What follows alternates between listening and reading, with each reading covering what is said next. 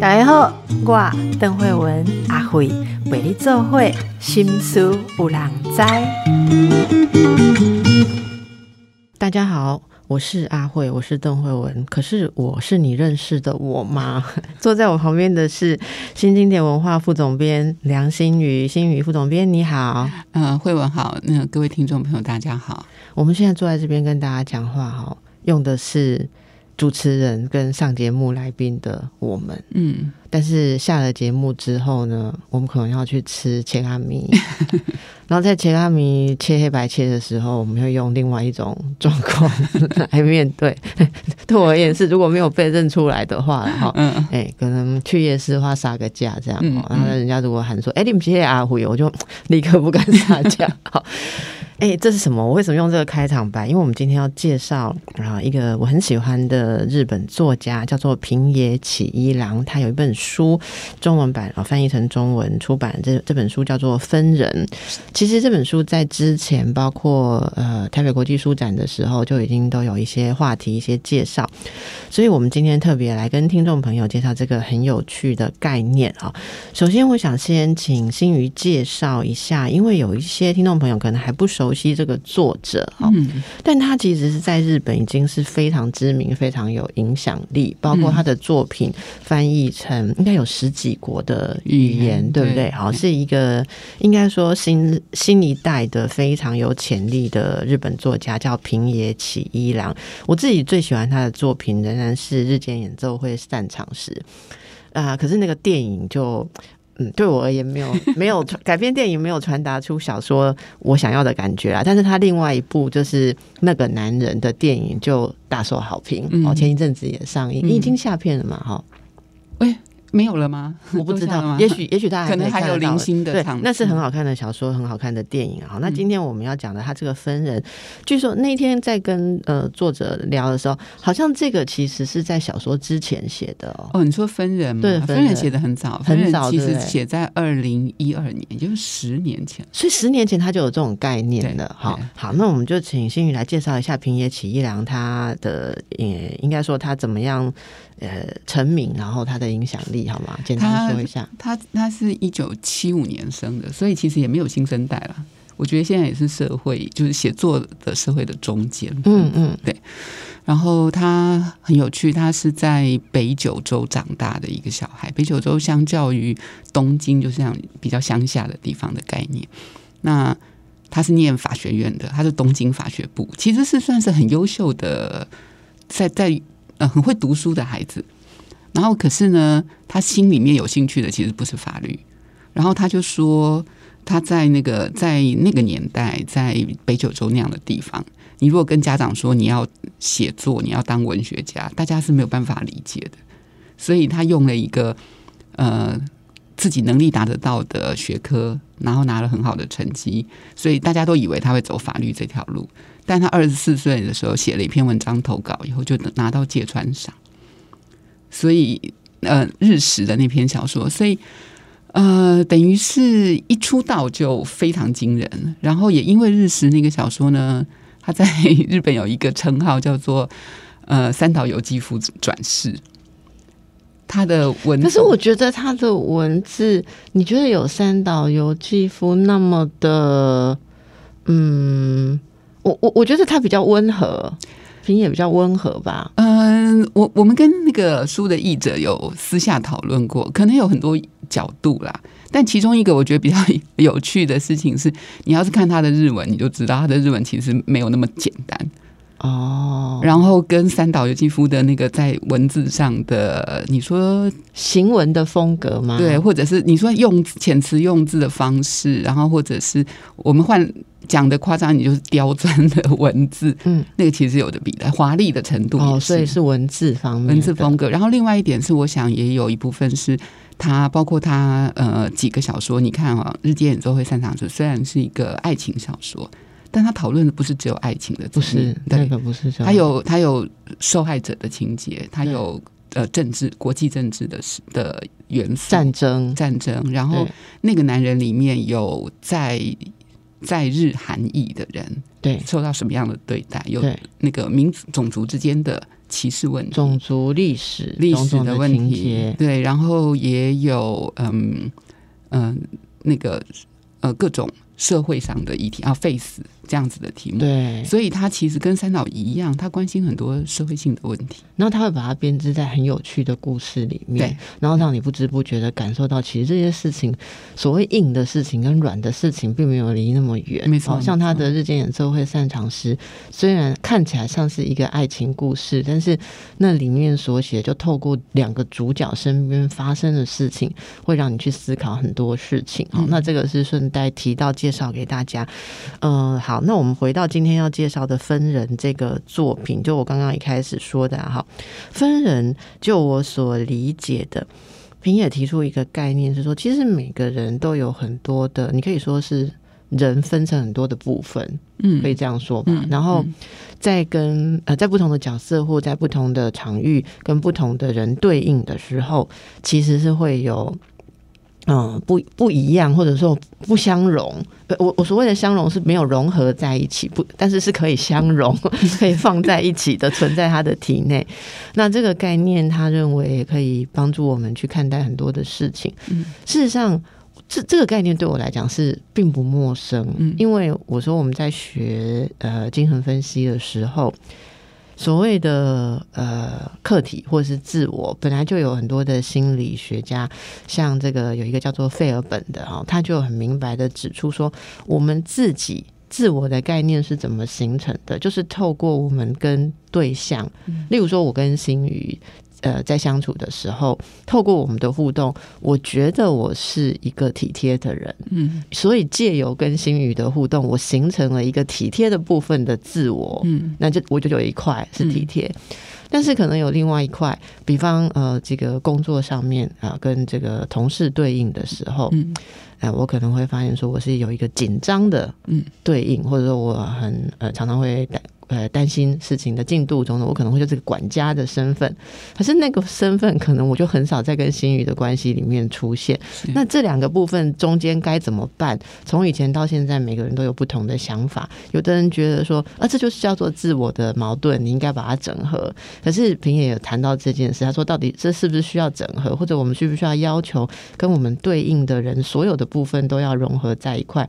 你要跟他的所有块都平等互动吗？他抛出了很多很有。有趣的议题，如果看完这本书，大家就会对于他小说里面的很多构筑跟情节有更深入的了解。然后，这是这是我先 share 一下我的看法。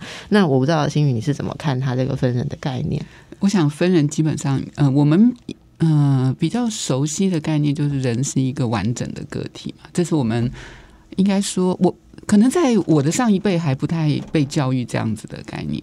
因为他们有一个服务的对象，不管是服务家庭、服务父母、服务社会，好。但是到了我，至少我们这辈开始，呃，这样的就是自我的这个完整性，或者是保捍卫自我的这个观念，是越来越清晰。那呃，平也看到了这个观念的另外一面，也就是说，这个观念缺了一块，就是刚刚会为你举例的。这个杀价的会文，跟专业的会文，跟各种状况的，大家如果觉得，如果我今天平常看到邓医师都是很专业那一面，突然看到他杀价的时候，我会有点不能连接。嗯，杀价也很专业的，但是但是如果有一些人在价值判断上，他可能很容易批评，他可能就会觉得说，哎，为什么他这样？为什么他这样？为什么他这样？或者不能接受？那比较常见在我们人际关系里面，尤其是年轻的朋友。很容易受到困扰的一种情境，就是这个人跟我很好，比如比如说我们两个人很好，可是我很讨厌另外一个人。那我有一天发现，哎，慧慧，你跟他是好朋友，我就很分裂了，或者是我就很很受伤，我就想说，哈。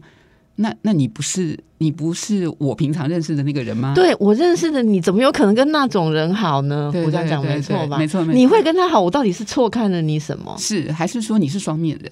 哎，其实我就这样对朋友发飙过啊！真的，我想我们年轻的时候很容易，不，我年老的时候也是，我不久前才这样过。然后，然后这个这个困扰其实是。呃，很真实的啦。我觉得尤其女生之间，我不知道男生是不是，女生很很敏感这些事情。女生对对对。那所以，嗯，在分人这个观念里面，其实就帮助我们从另外一个角度去理解这个事情。嗯，然后像像我自己在想哦，因为这个书是呃去呃去年年底出的嘛，那我们如果我我到底是什么时候开始对这样的刚刚我们举例的那个现象没有那么困扰？也就是说，我们可能从人生历练里面慢慢知道，人可以同时有几个面貌，这中间乍看是不相同，但是不一定是互斥的，或者不一定是。呃，非非黑即白的这样的，这个挑战到很多事情。嗯，就是说，如果你是我的重要他人，嗯，可是我只拥有你的，我只能。说我所谓拥有是指说我只能控制啊。你跟我相处的某一个面相，然后在我看不到的地方或我掌控不到的地方，你有很多其他的面相，是。这像那也蛮恐怖。有些人会把它讲的很夸张，说那你不是多重人格哈？其实，在平野讲的这个推到极致也可以是多重人格，可是我们讲的不是一个多重人格的概念，是每个人都在他自己的身份底下，嗯，其实就有很多的面相。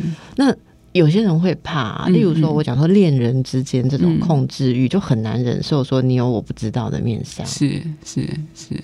那嗯，可是可是这个事情就是这样子，就是你知道，你很害怕一件事的时候，你把那个底牌掀开了，你看到了以后，你如果开始愿意直视这个现象，你你知道说，其实人每个人都这样的时候，你就会有新的思考。哎，那新的思考是什么？我们还蛮想要的。你讲的没错，我很同意。那个底牌掀开，其实我觉得每个人都是一样啊。就就好像我举个例子啊，就是我我曾曾经有一个朋友跟我讲说，他很震撼啊，然后震撼到他要半夜 call 我出去，嗯，就是讲话。我以为什么大事，嗯，我就问了他一下，说是怎么样？他说。啊，我都不知道我老公会做那种事。那你当然第一个想的是那种事嘛。结果我就真的半夜出去安慰他，他找了一个那种二十四小时的那种年轻人在做的那个手摇什么泡沫红茶店，然后是很久没有去那个地方，就坐下来就看到一个哭哭啼啼、披头散发的好朋友在那边已婚妇女。我以后我就想说啊，我就说因为是好朋友嘛，我又不能照智商来，我就我就劈头就跟他讲说这种事。我们做婚姻智商的看很多啊，你不要当那么严重。他说：“真的吗？你看很多吗？”嗯，我说：“对啊，真的看很多啊，真的不要当那么大事好吗？他不是还会回到你身边吗？”然后他就开始哭哭哭，哭完之后他说：“我一直以为他十年前就戒了，就我竟然那天跟朋友聊到，我朋友又说起来，然后还说这条烟。”拿回去给你老公，他喜欢这个牌子，我才知道他一直瞒着我，还在外面抽烟。为什么是抽烟呐？我的妈呀！你半夜把我叫出来，然后他说，如果他会瞒着我抽烟，我十年都没有发现。嗯，我说那他是怎么做到的？其实我觉得蛮特别的啊。然后他说他一定是回家之前就什么刷牙漱口，然后用很多去烟味的东西，而且他可能是真的没有抽很多。他就讲了很多，可是他说他对于她老公可以瞒着他十年还在抽烟这个事情。对他来讲是一个意义，那个意义就是他也可以瞒着我外遇，他也可以瞒着我在外面买房子乱投资，他甚至在外面有什么恶习，搞不好是杀人犯，我都不知道，他就会推演到这样。哎，我不知道怎么劝。我觉得这个是本本能上的恐惧吧，因为如果你觉得你居然被你每天一起生活的人掩盖了某件事情十年的时间，那这也是我们，我觉得他也他的反应也没错啊，虽然半夜把他出去有点辛苦。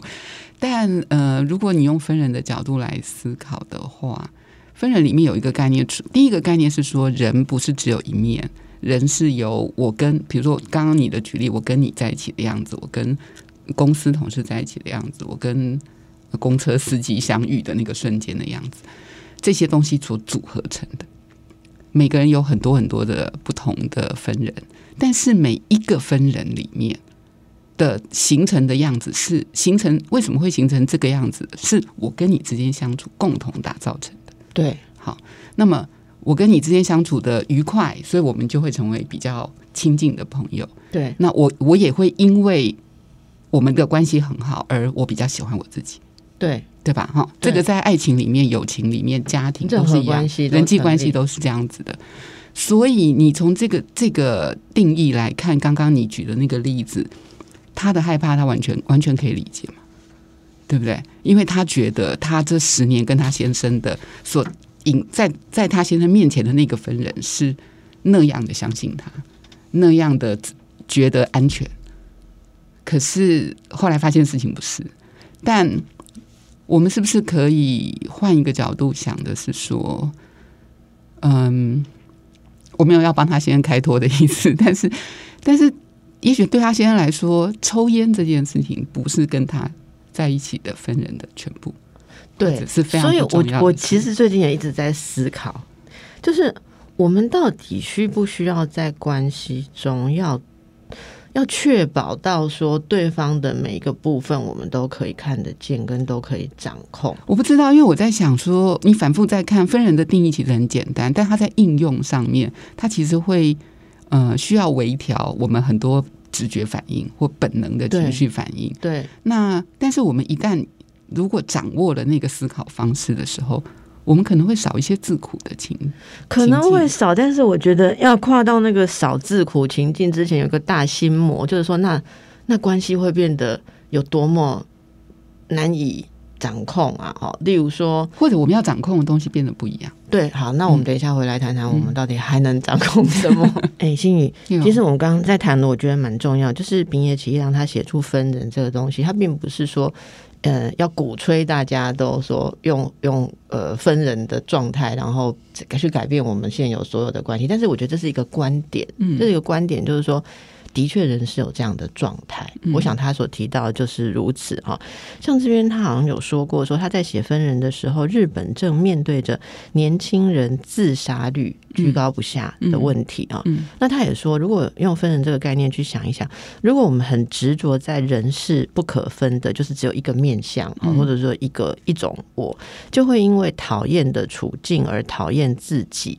如果以分人的概念来处事的话，就算我很不喜欢。在学校或是在职场的自己，但是我还可以由其他面相来喜欢自己，就是没有一个我是会全面被否定的，因为学校、职场或跟任何一个人爱情或亲子，那都不会是全部的。我我永远还有其他的部分可以去发展，最后借由这样子的呃移动跟调整哈，然后来得到自由，甚至从比较好的那一块再来支撑起比较不好的那一块去调整。我觉得这是。我我其实自己蛮向往用这样的态度。说起来，我们在做心理治疗或所谓成长课程的时候，对青少年做的也是这样子的协助啊，就是帮助他们说：你现在以为这就是你生命的全部？不，你只要熬过，熬过高中，或者说你只要熬过这一段时期，或等到你成年，等到你自立，你就可以尝试很多不一样的状况。可是通常他们会陷在这个东西里面，以为这就是全部的。我觉得所有失忆的人。都是如此，对，因为痛苦很很真实嘛，所以他会把你的整个情绪的注意力都抓住。我们会忘了我们还有其他，或者是我们就算知道，但是那个部分好像显得无足轻重，只有痛苦是最最刻骨铭心的。那我这个是我觉得这个是我们每个人都有的经验，但如果用分人的角度看，在我们最痛苦的时候，如果还能提醒自己。它是我的一部分而已的话，也许我们会稍微找到一点平静的力量。其实我在看这一段的时候，我想到我小时候看，你知道林良林良的书，然后我知道很多小很多很多人应该在年轻的时候都读他，他是我最早读的算心理励志类的东西，小太阳这一类的，这很多本。然后它里面有一个故事，我印象很深刻，因为我小时候看不懂，他在讲一个。一个嗯，他的邻居吧，就是也不是说多深的朋友，总之就是一个住在附近的人，但认识。然后他一个中年男人，然后丧妻，太太走了，他跟他太太关系很好，但他走了之后呢，他们想象中他会变得从此就是很很狼狈，然后很很没有办法振作什么的。就他每天出门去买早餐、去去运动，都看到这个。邻居这个这个男人如常的上班，如常的下班，就正常时间上班，正常时间下班，衣着打扮也跟平常没有两样。然后他们就觉得很奇，他就觉得很奇怪，他就问他说：“你不不难过吗？就是太太走了这件事情，你怎么能够这么平静？”然后他说：“那个那个那个人跟他说，他太太走这件事情已经非常痛苦了。”所以他不能让他的生活的每一个面向都痛苦，所以他要练习局部的受苦，就是在呃太太过世这件事情上面非常痛。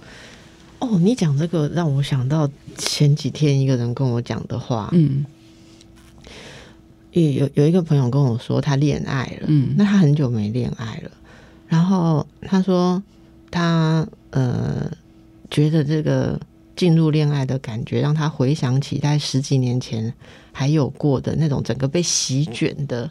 那种状态，他觉得他整天都在等着跟对方见面，整天都想要跟对方联络，然后呃，整天都想，嗯，我说那不是很好吗？你不是是等了十几年，就是想要恋爱吗？他说 no，他说那种状况太可怕了，嗯嗯，因为呃，第一就是说他不想变成一个然后整个淹没对方嗯的人，好，然后我我觉得也许对方在对待感情或什么跟他。不是完全那么的同步，也许对方比较忙碌啊，好像家庭有一些负担或是怎么样，所以他就很敏感的觉得说，他不能够呃，不能够把自己全部都投在里面。然后当他意识到说，他会开始不排自己的行程，等着要配合对方来约，还是说他会呃，因为对方呃不能如期待的。一起见面或一起做什么，他会失望，时候他就觉得警铃大响，嗯，然后他就说你刚刚讲的那个类似的事情，他说他就开始设了一些 帮帮助自己的结界，例如他说几点以前跟几点以后不要去不要去看手机，嗯，然后。礼拜几跟礼拜几，他自己就设定这两天，就算对方来约也不见面。嗯，那他这样讲的时候，其实我我们这些婚姻里面的那个死灰都觉得很新鲜，说 居居然你还需要去设这样的东西，真是所真的是令人羡慕的状态。可是他说他觉得很痛苦，他一定要设下一个范围，就像你刚刚讲的是设一个范围的悲伤，他是要设一个范围的跟对方。交流，因为不然他会失去自己。嗯，他说：“那这当然是有点年纪的人谈恋爱的状况。”他就整个席卷进去之后，万一这个有什么动荡，他就会全面的被动荡。可是他生活有自己要负担的责任，照顾长辈啦，然后赚钱啦，哈，然后呃很多很多需要顾的事情，他不能把自己放在那么大。就算你去上班，你也得专心嘛，对不对？如果你随时都在想对另外一个人，所以他就说，他就说他他要用这样子的方法。那那我我其实就觉得这里面有一个很挑战的观念，是说这也是一种蛮成熟的态度，因为当我们能够自己去管理自己的呃，就是各个部分，我可以有各个部分，我这个部分跟那个部分中间有一个有稍微一点界限，不会流来流去的话，我们好像我对我而言，我就会比较能尊重别人，也有这样的状态。可是年轻的时候，真的是不管干嘛都希望。自己是全部投进去，然后对方也是全部投过来。你你是希望吗？我觉得我自己的经验是，年轻的时候你其实我其实是不知道要防备的，我根本我根本没有想过，或者根本没有人教过我说，其实有人教我可能也不会听了。但是就是那个时候，就是说，比如说你那个狂喜。开心或者是什么，是整个蔓延来，那所有人都觉得开心是好事啊，为什么要阻挡？但是会有痛苦啊，例如对，所以你那时候没有，你说你是没有想过要 要防备哈？你所谓防备是，但是应该是说我们会我们的防备就会变成是一直去小心那个人有没有有没有另外有没有藏着什么？对，有没有外面的人有没有变心有没有干嘛？而不是去想着自己怎么去呃怎么切分。自己的面相对，所以刚才回到前一段，你最后有说一句话，我觉得很有意思。我说，那如果我们一直打开这个这个东西的话，最后我们会面面临一个很大的茫然，是那我们要掌控什么？嗯，你说也许要掌控的东西是不一样了，对，那是什么意思？我我觉得，如果你像刚刚我讲的那个年轻时候谈恋爱的例子，虽然我不像你的朋友一样这么有智慧的去管理自己的。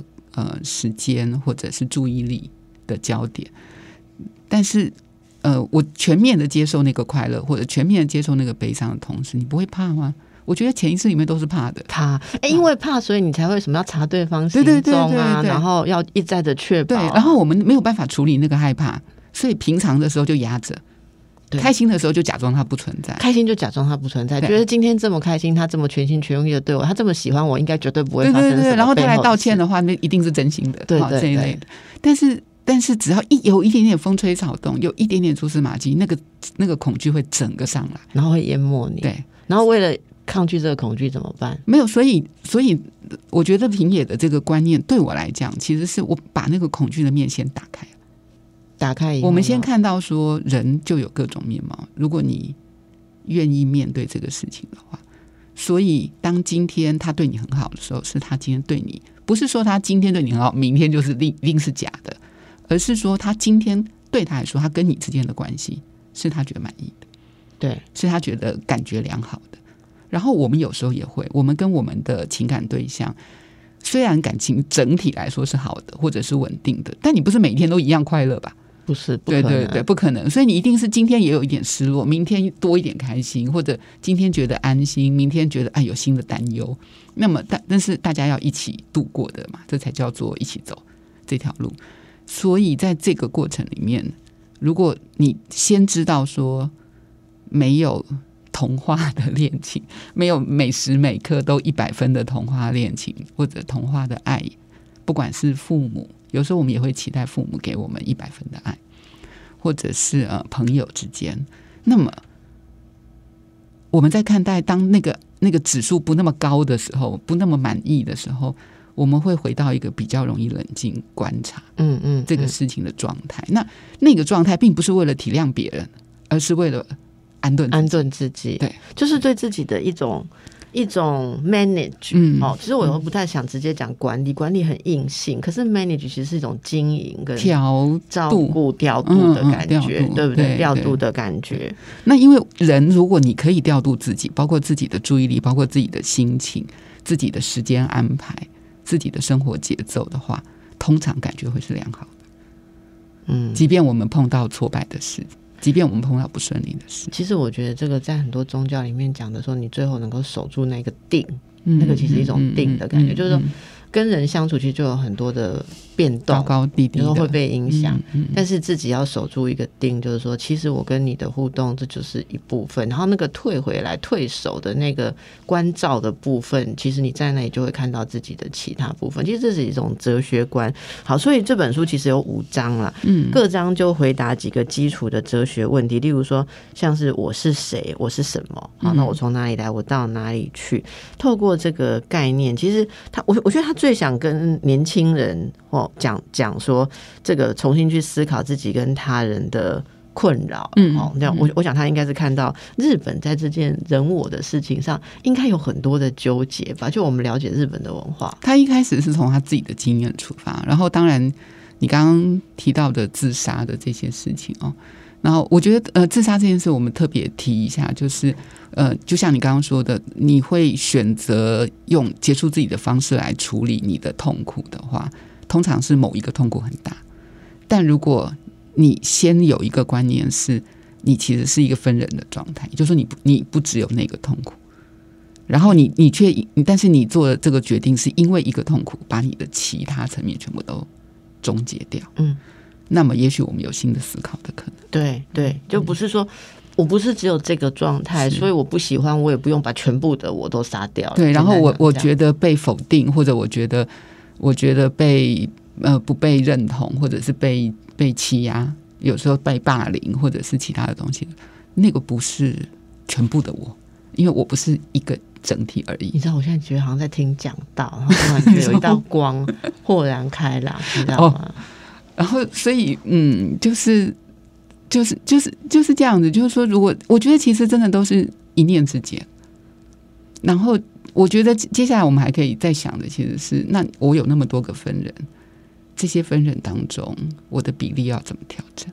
对，而且我觉得有趣的是，其实平也用了很多，呃，社会学家或者是哲学家讨论的东西来帮助我们思考，例如说。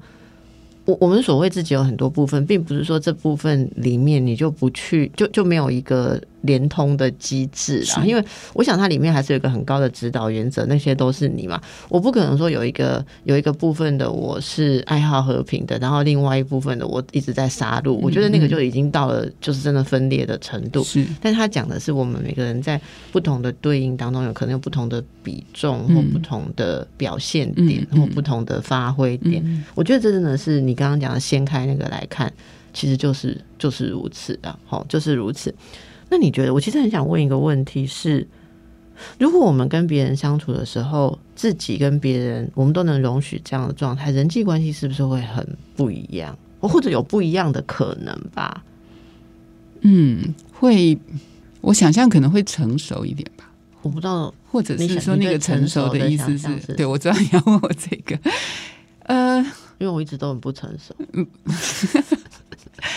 你是邓医师哎，不行，我现在分人，我你你你是邓医师，我现在是非邓医师分人部分了。我也想问问题，好，我不知道啊，因为如果嗯嗯，像你刚刚在提的，在讲的时候，我就在想说，我们前面举到的例子，就是我今天看到。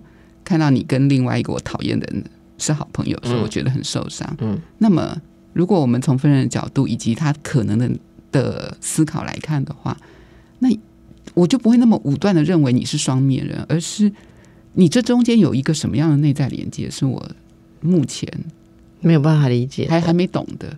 嗯哎，这件事情不是一个简单的事，我们有时候自己都不懂自己的内在连接嘛，对不对？所以如果对方对人人心思这么复杂，这么跳跃，你没有办法完全理解，它中间有一个东西是联动的，这很正常。而那个东西非关真诚与否。哎，我觉得你如果真的你刚刚讲的那个，我们真的可以参透啊。嗯嗯，我想我们没病人了，休息一下，休息一下。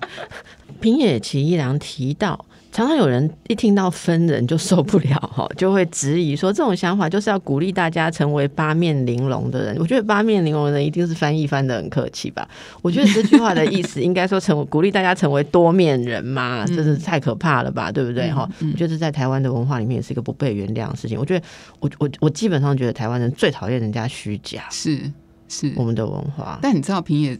提到这件事情的时候，他讲了一个我原来也没想到的点，就是所谓八面玲珑的人呐，是他跟谁都摆出该有的样子，对。然后也就是说，他是一套。哦，他的不同套其实是同一套，他是同一套，但是分人的概念其实是不同的，所以呢。我们所以其实分人概念跟八面勇敢是不相容的，是是是是有趣有趣，对，OK 好。那最后这边要请你分享了哈，就是 这个是我们同事写的哦，他 我觉得这个问题很有意思哦。我们常听身边的人说要爱自己、珍惜自己，但是真的做起来很难嘛哈。那像你刚刚讲说，对自己的某些地方或身不由己的处境感到厌恶的时候，我们可以去想说，我还有其他的可能，对不对哈？那到底是在也也有人会不会是呃，在自己的很多状况里面觉得？很茫然啊，为什么这边的我可以这样，那边的我却不能这样？哈，嗯，所以请问一下梁副总编哈，你可以分享一下喜欢自己的方法，有有些哪些可以跟大家分享的？我我记得我们有一次在另外一个访问里面谈过爱自己这件事情，不是表面上那么简单的是是哦。可难，你有没有爱自己？我没有哎，什么？你为什么回答的那么那么？哎，你又不是不认识我，就是说起来，我其实不是一个很有自信的人，从小到大，应该是说我的人生功课是在把自信一点一点的，也不那么没有哦，真的吗？也不那么没有，对，呃，对对对人，我可能对我的工作上有，嗯，对，然后但是对于我的个人，比如说我这个人是不是嗯值得人家无条件的喜欢的这件事情。如果要觉得自己值得人家无条件喜欢才算有自信，那我也没有。哎呀，那个包括父母哦，包括呃朋友哦，不一定是谈恋爱的状态。你的意思说一个都没有吗？在世上连一个无条件爱我们的人，应该是说我很容易怀疑自己。我也是哦，真的哦。啊，好，那我们两个能够成为朋友，真的是这一集大家不要听了吗？不是听我们成长好吗？听我们怎么成长。好，所以所以的确是因为就是因为自己不是一个。已经站在一个比较完备的状态，嗯，所以这从小到大的这个这条路上面，其实花了比较多的精神在你刚刚问的这个问题，就是喜欢自己，怎么怎么珍惜自己，珍惜自己，对，然后自己也会因为比较容易感觉到自己的不好，呃，同样的条件，另外一个人可能没有觉得有什么大不了，但我们自己可能就会觉得自己不不太好，这样，那所以。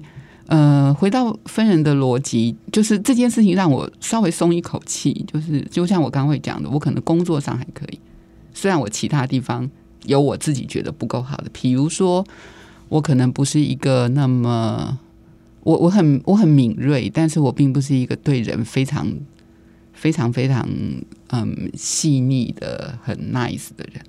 我在特定的时候才会，比如说我的朋友碰到真的困难的时候，但我不是一个日常对所有人都会哦非常体贴、非常客气。我很羡慕那样子的女孩子，就是给人第一印象很好，然后看到谁都是啊，嗯，很很怎么讲，就是。很大家很会很喜欢那种很友善，然后很很舒服的个性。我不是诶，我是一个对陌生人就懒得理他的人，所以其实落差比较大。但嗯，这件事情你说别人来看他是不是很重要？很多人觉得可能也没什么大不了，但我自己觉得有有差吗？对不对？不是大家每个人都是有，我觉得你也有那种我觉得有什么大不了，但你自己觉得有差的地方很多啦。对啊，所以所以。嗯，但是因为分人的观念，所以我觉得我可以从我知道我还有一些地方是还可以的，自己跟自己过。我我觉得这个很重要，而且而且你刚刚在说的时候，我就想到很多事情哦。刚好，嗯，我小朋友前几天的那个作业啊，哦。语文作业抄回来的是一些字的成语，就是学校在学一些字，每个字老师就找一个成语，让他们学习。我问你哦，场场如果要教学生成语的话，你想出什么成语？哪个场？敞开的场？不是场场地的场，场地的场。嗯，真是难为老师的，因为据说老师只剩五分钟，快要下课，要写出十个字的成语来，所以老师就很快速在场这边，他可能。小朋友说：“老师想了一下，有点困扰，但是最后还是写了一个成语来。快点，总编，你是学 你是文学，快点场场这个字成语哎，那个那个，我们同事来一起想来场有什么成语？我还真想不出来。对啊，场，然后场地的场。嗯，我说多难为老师，老师对二年级的学生写下来这四个字：逢场作戏。回来爸妈就头大了。我小朋友，我小朋友。”昨天拿着那个问爸爸，而且在妈妈在场的时候说：“ 爸爸，什么叫逢场作戏？”那我先生就很紧张的看了我一眼，然后一直想要怎么回答。我说：“好，来，宝宝你回答一下，什么叫逢场作戏？”啊，因为小朋友才二年级嘛，是小女孩。宝宝就说：“逢场作戏呢，就是到什么地方就表现出该表现的样子。”然后女儿就说：“哦，这样叫逢场作戏。”然后我先生说：“对。”那我就觉得很不舒服，我觉得说我很怕我女儿以后以为逢场作戏是到什么地方表现，所以妈妈你去上班要逢场 作戏，我觉得这样很不好。我很在意小孩子，我我自诩我还有写过几本书是用文字工作的，我很在意我小孩对文字的掌握度，所以我觉得我应该能够找到这个这么小的小孩能够理解的解释方式。我觉得爸爸这样也有过太那个，就好像告诉小孩爸爸尴尬，不是，这就很像告诉小孩说你是那个大冠鸟带。带来才生出来的一样吗？这就是因为尴尬，所以就就用这个方式来讲。所以我就说稍微。再增添一点，我就说，哎，像我们刚好过去的周末，你有跟妈妈跟妈妈的同事朋友一起，那有些人会跟你讲话，然后那个后来跟爸爸讲话，那爸爸就会也跟他们聊天或什么。其实大概爸爸心里也没有那么想要聊天，可是就还是要聊得很热络这样子。那爸爸就说，对，像这样就是逢场作戏。然后我们两个夫妻就对看，我觉得很痛苦。然后小孩就说，哦，所以我上个礼拜跟你去，你跟你同学见面，我也去逢场作戏了。我逢场作戏的还不错吧？我就想说不行啊，小孩不能这样学。最后我真的跟他讲了，嗯，我怎么跟他讲？我就跟他说，我说逢场作戏这样讲还是有点不对。好，那妈妈还是把那个含义的主体讲清楚好了。那个含义就是说，有些人在某些场合遇到，然后可能就想要表现出。很热络，后好像以为我跟你很好，然后说的好像两个人的关系有更深一层的感觉，但事实上散会以后什么都没有，这个就叫逢场作戏。我这样讲有稍微好一点嘛？避开了那个。爱跟性跟那个异性的部分，然后我就说，例如说，假设说，呃，碰面啊，然后我还是举爸爸当例子，我说，你看，爸爸遇到妈妈的同事有他以前认识的，然后那个同事就跟爸爸说，哦，你怎么越来越帅？爸爸就跟他说，哦，你也才是越来越美哈。然后两个人就讲的很高兴，对不对？事实上散了就没有了。我说，哎，这个就是人家讲的所谓逢什么场做什么戏这样。然后我女儿就勉为其难呐，哈，然后经过这个考验之后，我们真的觉得为难老师，场一定要写出成语来，打几顿背在那啊。所以我我举这个例子让大家轻松一下的意思，为什么绕到这里？就是其实有些时候，你仔细去想，我们在不同的场合，嗯。很多人他拿出那个场合应该要有的样子，我们刚刚讲的八面玲珑，对不对？这种心态其实底下有一个贯穿的地方，就是我在任何场合都要制造最愉悦的感觉跟享受。其实这是这是他们他在各个地方见人说鬼话，见人说。见人说人话，见鬼说鬼话，中间的那个我们很难理解的那个连接，一旦你看出来，你就会觉得这整个都是一套。嗯，但是分人讲的是不同的，是哲学，就是你在不同的地方有不同哲学，那个是更难突破的，那个是我们要你要能够知道，甚至人类存在或世界存在本身就是不断有着。矛盾相反的逻辑，所以我在一个地方非常顺从。其实我内在作为这个人，我有攻击性跟黑暗的力量，要在其他的地方有所抒发。我觉得你能这样去看的话，也许分人的概念可以帮助我们在自我的照顾上面，你会觉得比较有弹性跟比较有空间。然后，好，那么而且分人是很可以分的很细的，所以你你的分人人格越多的时候，相。正常来说，你应该是一个相对柔软的，就应变力或弹性，或者你你的价值观更细节的的状的处境跟状态，是对。那像刚刚讲的八面玲珑，它其实是没有办法 take care 的，它就全面就是一套，它到哪里就是一定只有要要讨好嘛，是。好吧，那我觉得这纸下去好像可以开一系列的哲学课。好，那我们推荐给大家看看《分人》这本书哦，也许会引起你很多的思考，但是也会挑战你的神经哦。嗯，那看看我们被挑战的是什么？那也许这是我们应该要去面对的地方。非常谢谢梁心瑜副总编来跟我们分享《平野起一两分人》，祝福大家。